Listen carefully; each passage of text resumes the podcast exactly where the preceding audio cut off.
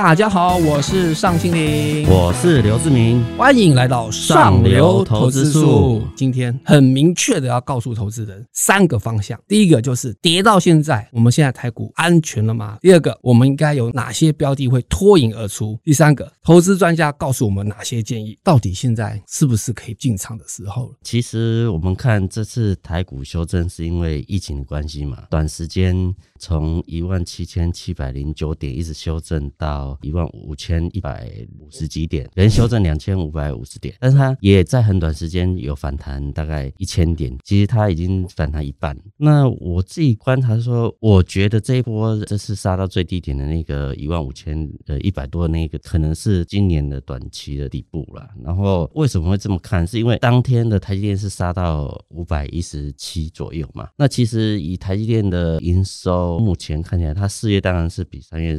少了十几 percent，可是你到下半年，它可能就会慢慢，不管是涨价什么出货的顺利上，都会还不错。所以看起来台积电那个五百一十一可能就是低点。所以说，以台积电占台股全值那么高的话，它如果不再跌，而且它现在都已经涨到五百七左右，可以视为今年的低点。再来看国际股市的部分，像美股的道琼、n e s t a 倍半，那其实我们看大家全球股市都在在半年线这左右就止跌，然后再恢复嘛。所以我看起来台。股也是差不多在半年线左右止跌，全球都是这样走势的话，我觉得台股虽然受到疫情的影响，但其实跟着全球的股市的脉动在走。我大概讲一下，就是我也觉得现在的行情跟疫情其实似乎上是脱钩了，可能当时可能意料之外吧，被吓到，然后但是事实上又可能回归到跟国际股市同步。然后我觉得有两个点啊可以注意，外资也针对我们这个事情出了两份报告，对，一份报告是。说看好我们目标价到一万九，然后另外一个是修正，然后看坏半导体十八档公司，哇，全部通通看烂，结果就从那天开始，半导体就转强了，可强的，我觉得那份报告根本就是最后一根稻草。然后看到一万九，其实是普遍共识啊，因为其实我们张喜董事长也是觉得看到两万点嘛。所以其实我觉得疫情可能只是冲击到的是心理因素了。那如果回归到台股的本质或是产业状况，其实是并没有太大的改变。所以投资人反而其实应该是趁这个心理因素的时候，趁低捞底一些好公司。对，所以我们要赶快问一下志明哥，法人在这次有没有做出大换股的动作？其实我觉得，当然这一波最强势的才是航运股嘛，因为比如说万海，它从虽然有些小升，但后来它又创了新高。但虽然短线有些波动，但是我认为，就说像我现在觉得最重要还是欧美这些受疫情影响国家开始解封了。那其实这些国家的日产是比较高的，它解封之后它的报复性消费这部分可能是未来大家应该要注意的部分。然后这次航运股会这么好的原因，是因为过去中国大陆是世界工厂，所以说它从中国大陆的工厂做好以后运出美国或者运到欧洲，它可能集中几个港口这样运出去。那现在你川川普之后。已经把供应链打散了嘛？你等于是运输的每个站都可能要等一下，所以它的运输的航程一定是变长，所以它供给就会相对就会也会比较少一点。看起来航运股在这波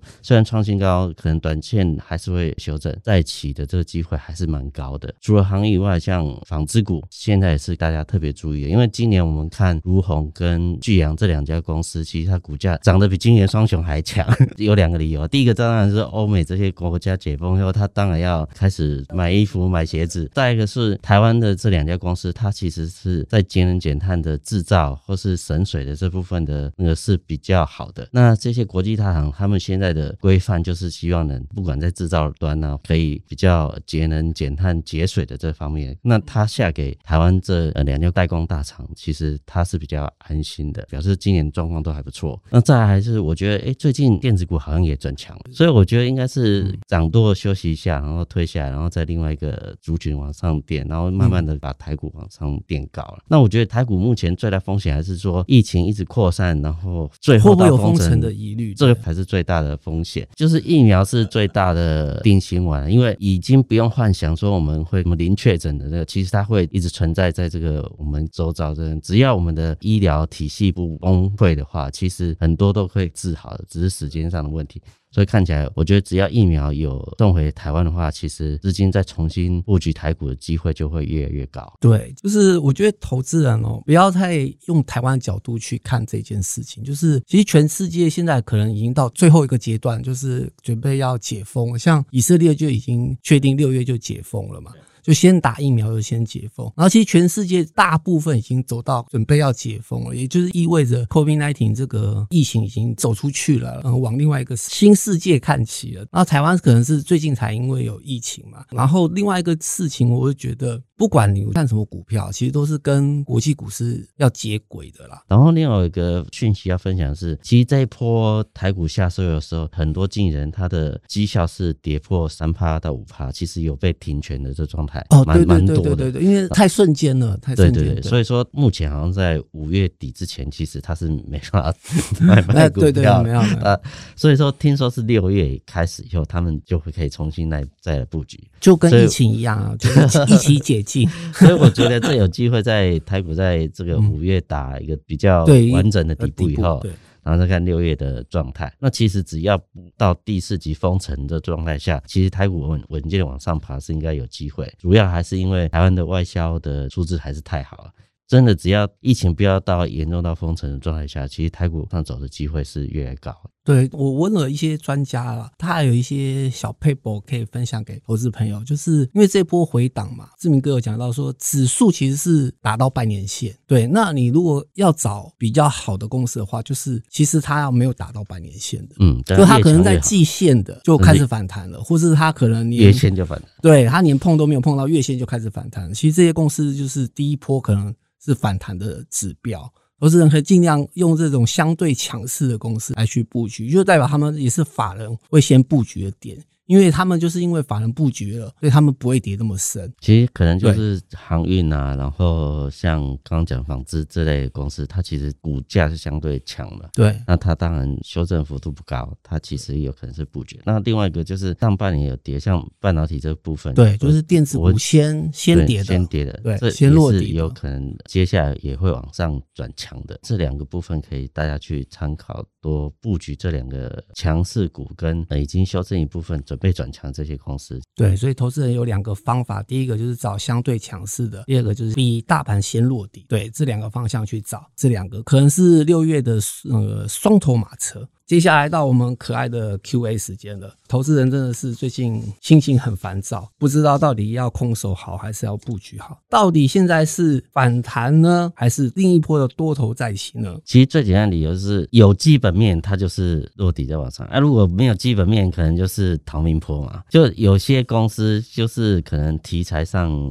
它可能涨很多，然后当然你后来要检视它的业绩，又它又交不出来的话，可能就是一个要稍微调节部分。但是有比如说它月营收成长，它获利也成长，公司每个月的那个营收都在增加，股价修正本来就是好买点嘛。那看起来台湾的目前状况是，我们的外销订单其实都还不错，然后一直延续。然后欧美这些富有国家它开始解封了，它可能就是要消费了，订单也会落在台湾相关的公司去。所以这几个的状况让台股甚至是台湾这些上市公司的业绩往上走的趋势，短期我觉得应该不太容易改变。只要不封城，我就强调说，只要不封城，你这这个供应链不会断的话，其实它状况往上垫的这趋势是不会改变。所以看起来这一步应该是多头再起一个好的机会。其实我觉得投资人不要太拘泥于那个指数，因为投资人很喜欢这么说啊，一万七好高怎么样的。其实我觉得还是一个指标啦，就是台积电。对，台积电如果停在六百块附近的话，其实指数可能都一直长期可能就还在在一万七左右，可能就会停住。所以基本上我。觉得重点还是在个股的表现，因为真的个股的落差真的差很多。比方说，投资人你如果年初就抢到原物料股，或者是说航运股，其实就差三四倍以上。所以个股的确是比整个看大盘来的有意义。对我觉得这一点比较重要。我觉得现在就是一个资金行情转换到